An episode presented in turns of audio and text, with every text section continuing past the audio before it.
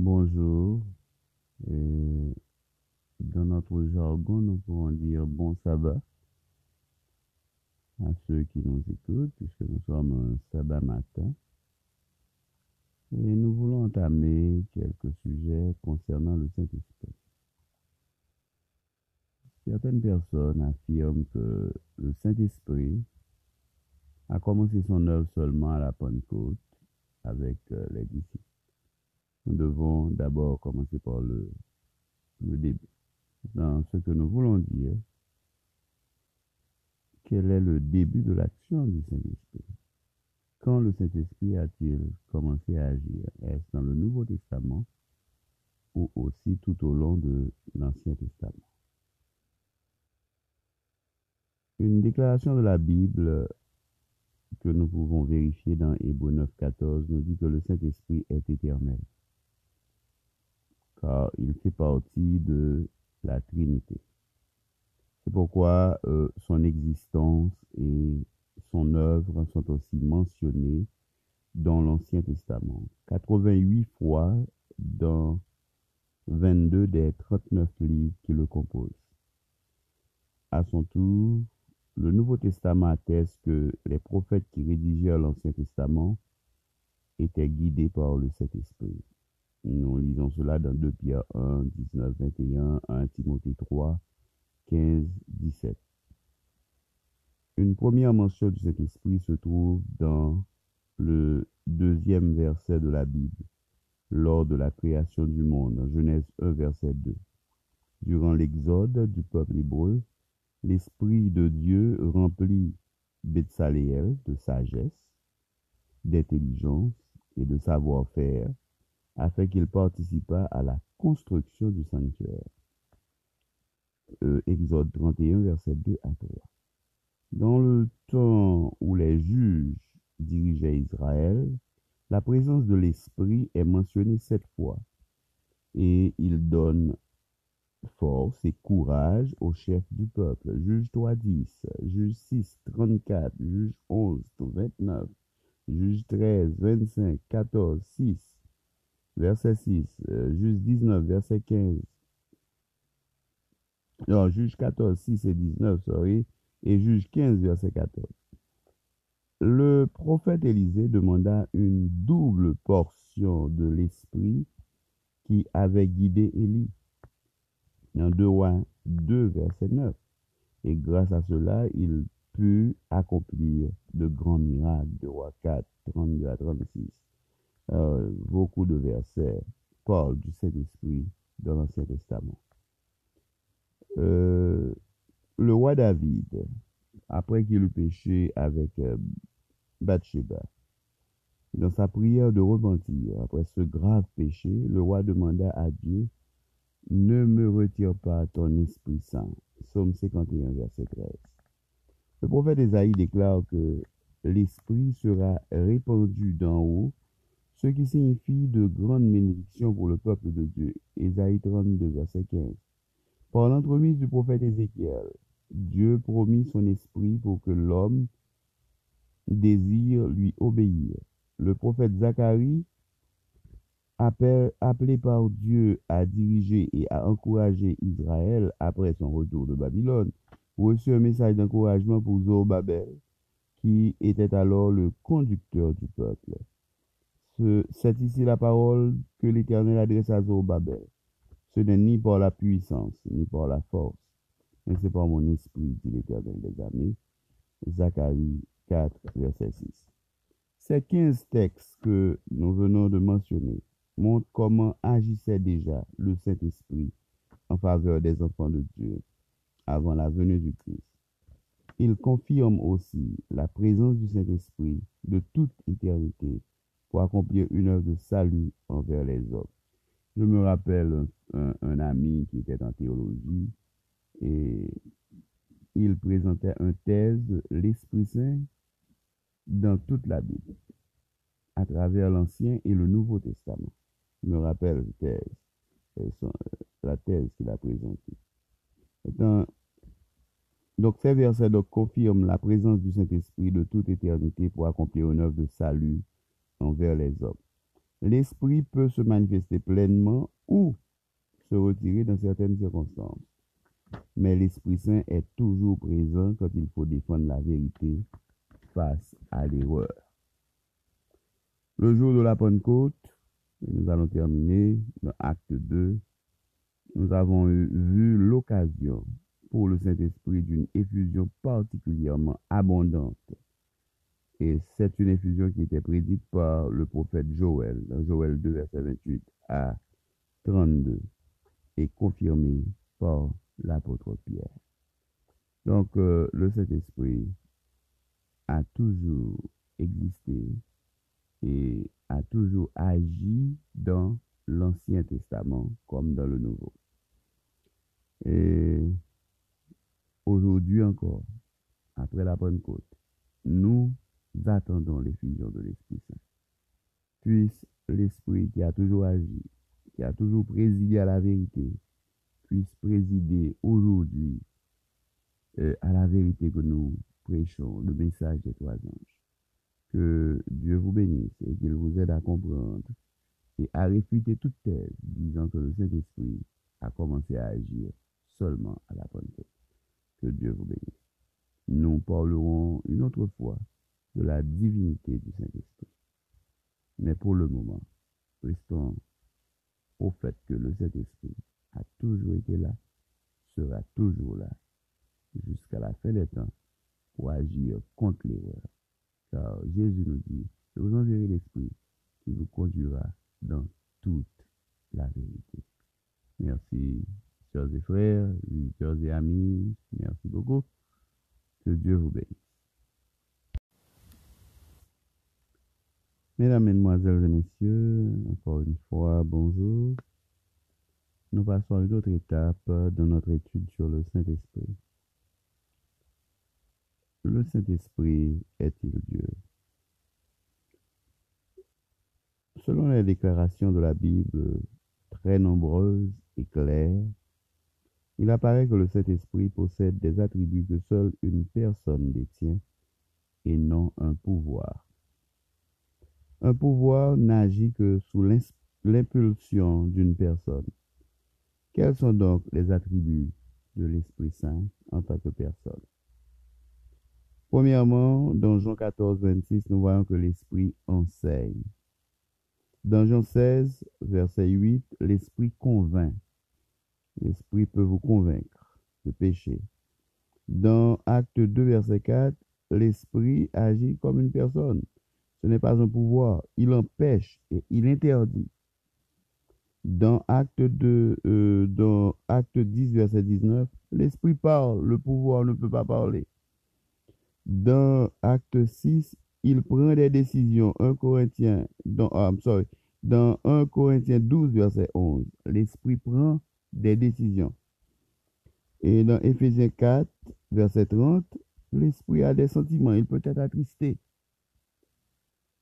Dans Apocalypse 22, verset 17, l'Esprit Saint appelle. Dans Acte 13, 2, l'Esprit Saint consacre. Nous voyons l'Esprit Saint qui dit, mettez-moi à part deux personnes pour que pour l'œuvre à laquelle je les ai appelés. Ce n'est pas un pouvoir. Dans Romains 8, verset 26, l'Esprit intercède. Il prie pour nous. Cette liste de 10 versets peut être prolongée, mais les données ci-dessus suffisent pour nous faire comprendre que le Saint-Esprit possède les caractéristiques d'une personne. Pour ce qui est de ses attributs divins, il est clairement défini que le Saint-Esprit est éternel. Hébreu 9, verset 14. Le Saint-Esprit est omniprésent. Seul Dieu peut être omniprésent. Psaume 39, verset 7 à 10. ou David di bon diyo kelkou akote mbase, wap la, si malkachan bate wap ven mwen, si montan le wap ven mwen. L'Esprit Saint omnipresent. L'Esprit Saint osi omniscient, li kon tout bagay, 1 Korintien 2 verset 10 a 11. L'Esprit Saint omnipotent, Somme 139. L'Esprit Saint est créateur, Job 33 verset 4, Job dit l'Esprit m'a créé. Somme 104, verset 30. l'Esprit Saint peut recréer une personne. Jean 3, verset 5. Et l'Esprit Saint est éternel. Jérémie 31, verset 33 34. Hébreu 10, 15, 16. Ésaïe 6, 3 à 10. Acte 28, verset 25 à 27. L'Esprit Saint est semblable à Dieu. Acte 5, verset 3 et 4. L'Esprit sonde tout, même les profondeurs de Dieu. 1 Corinthiens 2, verset 10. Qui ça qui est capable, qui t'a inférieur à bon Dieu, et puis qui t'a capable de sonder en dedans bon Dieu? Fort égal à bon Dieu, vous sondez en dedans bon Dieu. Non, personne qui serait inférieur à Dieu n'aurait le pouvoir de sonder Dieu. Jésus dit à ses disciples, au moment où il les quittait, qu'il ne resterait pas orphelin, car l'a pour eux un autre consolateur qui serait toujours avec eux. Jean 14, verset 16. Il existe deux termes grecs pour traduire autre, un autre consolateur. Le premier terme pour autre, c'est gétéros, qui signifie un autre de différente nature. Le second terme est alos, qui désigne un autre de même nature. Donc, Jésus-Christ emploie le mot alos ici, de même nature que moi. Jésus-Christ est Emmanuel, Dieu avec nous. Matthieu 1, verset 23. Le terme grec utilisé dans Jean 14, 16 est alos, de même nature. Je vais vous envoyer quelqu'un de même nature que moi. Alos, un autre de la même nature. Le Saint-Esprit qui est alos est aussi Dieu avec nous, comme Jésus. Donc, si Jésus est Dieu, le Saint-Esprit est Dieu, car il envoie quelqu'un de même nature que lui. Que Dieu vous bénisse ainsi. Maintenant, il y a d'autres choses que nous voudrions, pendant que nous avons le temps, nous voudrions passer dessus. Nous parlons du baptême de cet esprit, le don des langues. Est-ce que il est vrai que seuls ceux qui ont reçu le baptême de l'esprit peuvent s'exprimer en langue? Est-ce que la langue est un critère, d'avoir reçu le Saint-Esprit des baptêmes? L'apôtre Paul donne une réponse claire en expliquant aux Corinthiens la doctrine des dons spirituels. Il a comparé l'Église à un corps tout entier avec toutes ses composantes. 1 Corinthiens 12, verset 12 à 27. Vous êtes le corps de Christ, vous êtes ses membres, chacun pour sa part. Et Dieu a établi dans l'Église, premièrement, des apôtres, deuxièmement, des prophètes, des docteurs, ensuite, ceux qui ont le don des miracles, puis ceux qui ont le don de guérir, de secourir, de gouverner, de parler diverses langues. Verset 27 et 28. L'affirmation selon laquelle Dieu a établi quelques-uns dans l'Église signifie que ces dons auraient été accordés à quelques-uns et non pas à tous. Ensuite, le don des langues est cité le dernier, comme s'il était le moindre.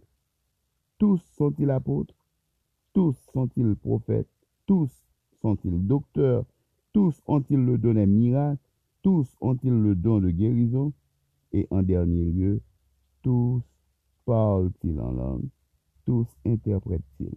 Verset 29 et 30. Il n'y a qu'une seule réponse et elle est négative. Tous ne sont pas apôtres, ou prophètes ou docteurs.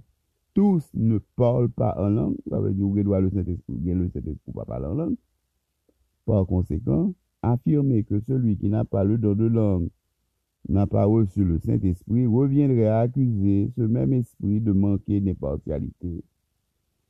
Et parce que un seul et même esprit opère toutes ces choses, les distribuant à chacun en particulier comme il le veut. Verset 11. De même que Dieu a placé chacun des membres dans le corps comme il l'a voulu. Verset 18. Il ne s'agit pas là d'un acte arbitraire, mais plutôt de pouvoir.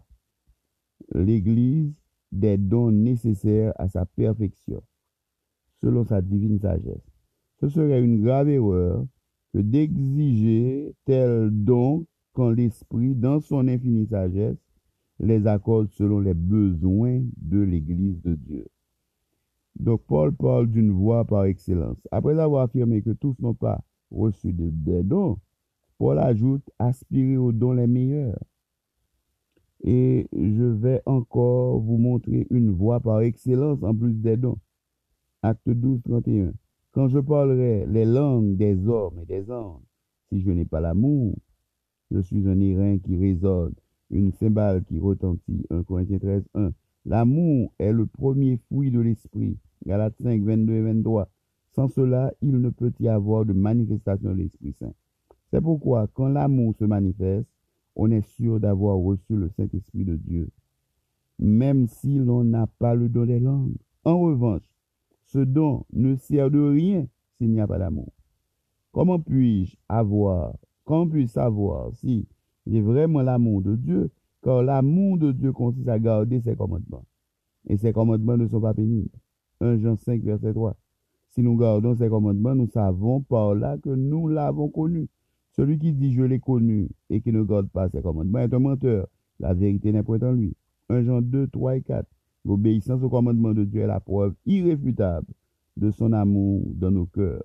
Nous sommes témoins de ces choses, de même que le Saint-Esprit que Dieu nous a donné, que Dieu a donné à ceux qui les obéissent, qui lui obéissent. Acte 5, 32 le véritable don des langues. Quand le Saint-Esprit accorda pour la première fois des dons à l'Église chrétienne naissante, ce fut l'occasion d'évangéliser tous les peuples réunis à Jérusalem venus d'environ une quinzaine de zones linguistiques différentes, des païens en grande majorité, acte 2, verset 9 à 11. Toute cette multitude fut dans l'étonnement en entendant des Galiléens parler chacun dans sa propre langue maternelle et en entendant surtout parler des merveilles de Dieu. Versets 8 et 11. Les apôtres avaient ainsi réalisé le but recherché par Dieu en accordant le don des langues. Jésus leur avait fait cette promesse. Mais vous recevrez une puissance, le Saint-Esprit survenant sur vous. Vous serez mes témoins à Jérusalem, etc. Acte 1, verset 8. Grâce à cet authentique don des langues, les disciples purent témoigner. Ce pas pour faire chez le bec, il peut témoigner des merveilles de Dieu. Des merveilles de Dieu. Pas besoin de donner langue pour etc. Pour témoigner des merveilles de Dieu devant la foule réunie à Jérusalem. Et tous ceux qui comprirent le message du salut parce qu'ils entendirent parler chacun de sa langue maternelle, s'en retournèrent témoigner dans leur tour, à leur tour, dans, dans tous les pays, dans les pays propres à eux-mêmes. Les déclarations de Paul dans 1 Corinthiens 12, 13, 14 ont pour but de rectifier une mauvaise compréhension de ce qu'est le don des langues. Après avoir indiqué l'importance des dons spirituels dans l'Église, 1 Corinthiens 12, il donne deux conseils souverains. Rechercher la charité par-dessus tout, aspirer aussi aux dons spirituels, mais surtout à celui de prophétie. Mais dont vous m'en cherché. Charité, l'amour, et dans le prophétie. Car celui qui prophétise est plus grand que celui qui parle en langue. Dans l'Église, j'aime mieux dire cinq paroles, dit l'apôtre Paul, avec mon intelligence, afin d'instruire ainsi les autres, que dix mille paroles dans une langue inconnue. 1 Corinthiens 14, verset 1 à 19. Donc, donner la primauté au don des langues, comme les protestants le font, en disant que c'est la seule preuve du baptême du Saint-Esprit, est une grave erreur qui peut entraîner des conséquences encore plus graves. On pas gagner l'amour encore, ou pas observer les commandements de Dieu. C'est pourquoi l'apôtre a indiqué deux voies par excellence. Parce que mon était qu'on prend des langues comme un paquet à faire tout dans le moment. Il doit d'abord rechercher l'amour et ensuite aspirer surtout au don de prophétie. Par ailleurs, c'est manquer de réalisme que d'avancer une telle affirmation. Jésus, rempli du Saint-Esprit, Luc 4, verset 1, n'a jamais parlé en langue. Et pourtant, Jésus était rempli de cet esprit. Luc 4, verset 1, n'a jamais parlé en langue une seule fois. Parce que ce n'était pas nécessaire. L'évangéliste Luc ne dit pas si les milliers de convertis à Jérusalem après la Pentecôte ont parlé en langue, ni si quelque chose de similaire s'est produit après les nombreuses conversions en, Samarie, Acte 8, verset 45. Il ne cite que deux circonstances où le don des langues fut accordé aux chrétiens après la Pentecôte. D'abord, lors du discours de Pierre chez le centenier romain Corneille, acte 10, 45, 46, et lors du baptême des douze hommes à Éphèse, acte 19, versets 6 et 7. Ceci pour nous permettre de comprendre que le véritable don des langues se manifeste quand le Saint-Esprit agit et il est donc totalement faux de dire que c'est l'unique preuve que le croyant a reçu le baptême du Saint-Esprit. Le baptême du Saint-Esprit, c'est quoi? Nous sommes tout d'abord en relation avec le Saint-Esprit au moment où nous ouvrons nos cœurs aux appels de Dieu. Finalement, quand nous demandons ce qu'il faut faire pour être sauvé, nous recevons cette réponse. Repentez-vous et que chacun de vous soit baptisé au nom de Jésus-Christ pour le pardon de vos péchés. Vous recevrez le don du Saint-Esprit. Cette repentance qui conduit à délaisser le péché, à vivre une vie nouvelle, une vie d'obéissance à Dieu, est ce qu'on appelle, dans le jargon biblique, la nouvelle naissance. L'œuvre opérée par le baptême du Saint-Esprit. C'est cette œuvre qui est opérée par le baptême du Saint-Esprit, la repentance. C'est ça, baptiser du Saint-Esprit, là, on commence à repentir. Et que vous voulez vivre une vie nouvelle. Car seule l'œuvre de purification par les eaux ne suffit pas à faire de l'homme une nouvelle créature. Or, on doit baptiser, c'est bien bien. Et puis, on continue à vivre, j'en vivre là. Mais c'est le Saint-Esprit, le Saint-Esprit est accordé à ceux qui obéissent. Acte 5, verset 32. Mais n'est pas présent dans le cœur de ceux qui persistent dans une mauvaise voie. Une fois que nous sommes revêtus du Saint-Esprit, celui-ci accordera ses dons à chacun comme il le veut. Amen. Comme il le veut. En définitive, si tous ne reçoivent pas un même don en particulier parce que l'Esprit les distribue comme il veut, selon les besoins de l'Église, le don des langues ne peut en, aucune, en aucun cas être le signe distinctif indiquant que le croyant a reçu le Saint-Esprit. Selon l'apôtre Paul, il existe une voie par excellence, autre que la possession des dons de l'Esprit. Amen. Dieu nous a donné ce don, l'amour. C'est la voie de l'amour. Le don par excellence, qui a la primauté sur tous les autres, y compris sur le don des langues. Car parler en langue sans avoir, sans avoir l'amour de Dieu ne sert de rien. 1 Corinthiens 13, 1. Preuve que la suprématie du don de l'amour sur celui des langues c'est ça le don principal que Dieu veut que nous ayons. Ce n'est pas le don des langues. Ce don de l'amour que tous devraient posséder est le premier fruit de l'Esprit. Galates 5, 22 et 23. Seul celui qui a reçu le Saint-Esprit peut manifester ce don de l'amour. Il pas Saint-Esprit, pas carrément. Car personne ne peut obéir à Dieu sans l'aimer aussi. Seul celui qui a fait l'expérience de la nouvelle naissance pourra être choisi par l'Esprit pour recevoir un des dons spirituels afin de contribuer à l'édification de l'Église, le corps du Christ. Les dons spirituels destinés à l'Église n'auront de valeur qu'au moment où les membres seront entièrement prêts à agir grâce à l'effusion de l'Esprit, conséquence de l'expérience du baptême et de la nouvelle naissance. Recevoir les dons spirituels dans cette expérience préalable serait un non-sens, un nonsense, un non-sens, je parle anglais, car on ne serait pas prêt à les utiliser on n'a pas l'amour. C'est pourquoi, sans amour, aucun don n'a de valeur. Que ce soit celui des langues, celui de la prophétie, celui de la connaissance, de la foi, même le don, de la souffrance n'a aucune valeur. L'apôtre Paul dit même si m'a souffert, etc., si je n'ai pas l'amour, ça ne va pas signifier rien. 1 Corinthiens 13, 1 à 3. À l'instar de l'apôtre Paul, acceptons de suivre cette voie par excellence. Recherchons la charité, Laissons l'Esprit agir en nous et nous accorder ses dons comme il le désire afin qu'il nous rende aptes à collaborer à l'œuvre d'édification de l'Église. Dieu vous bénisse.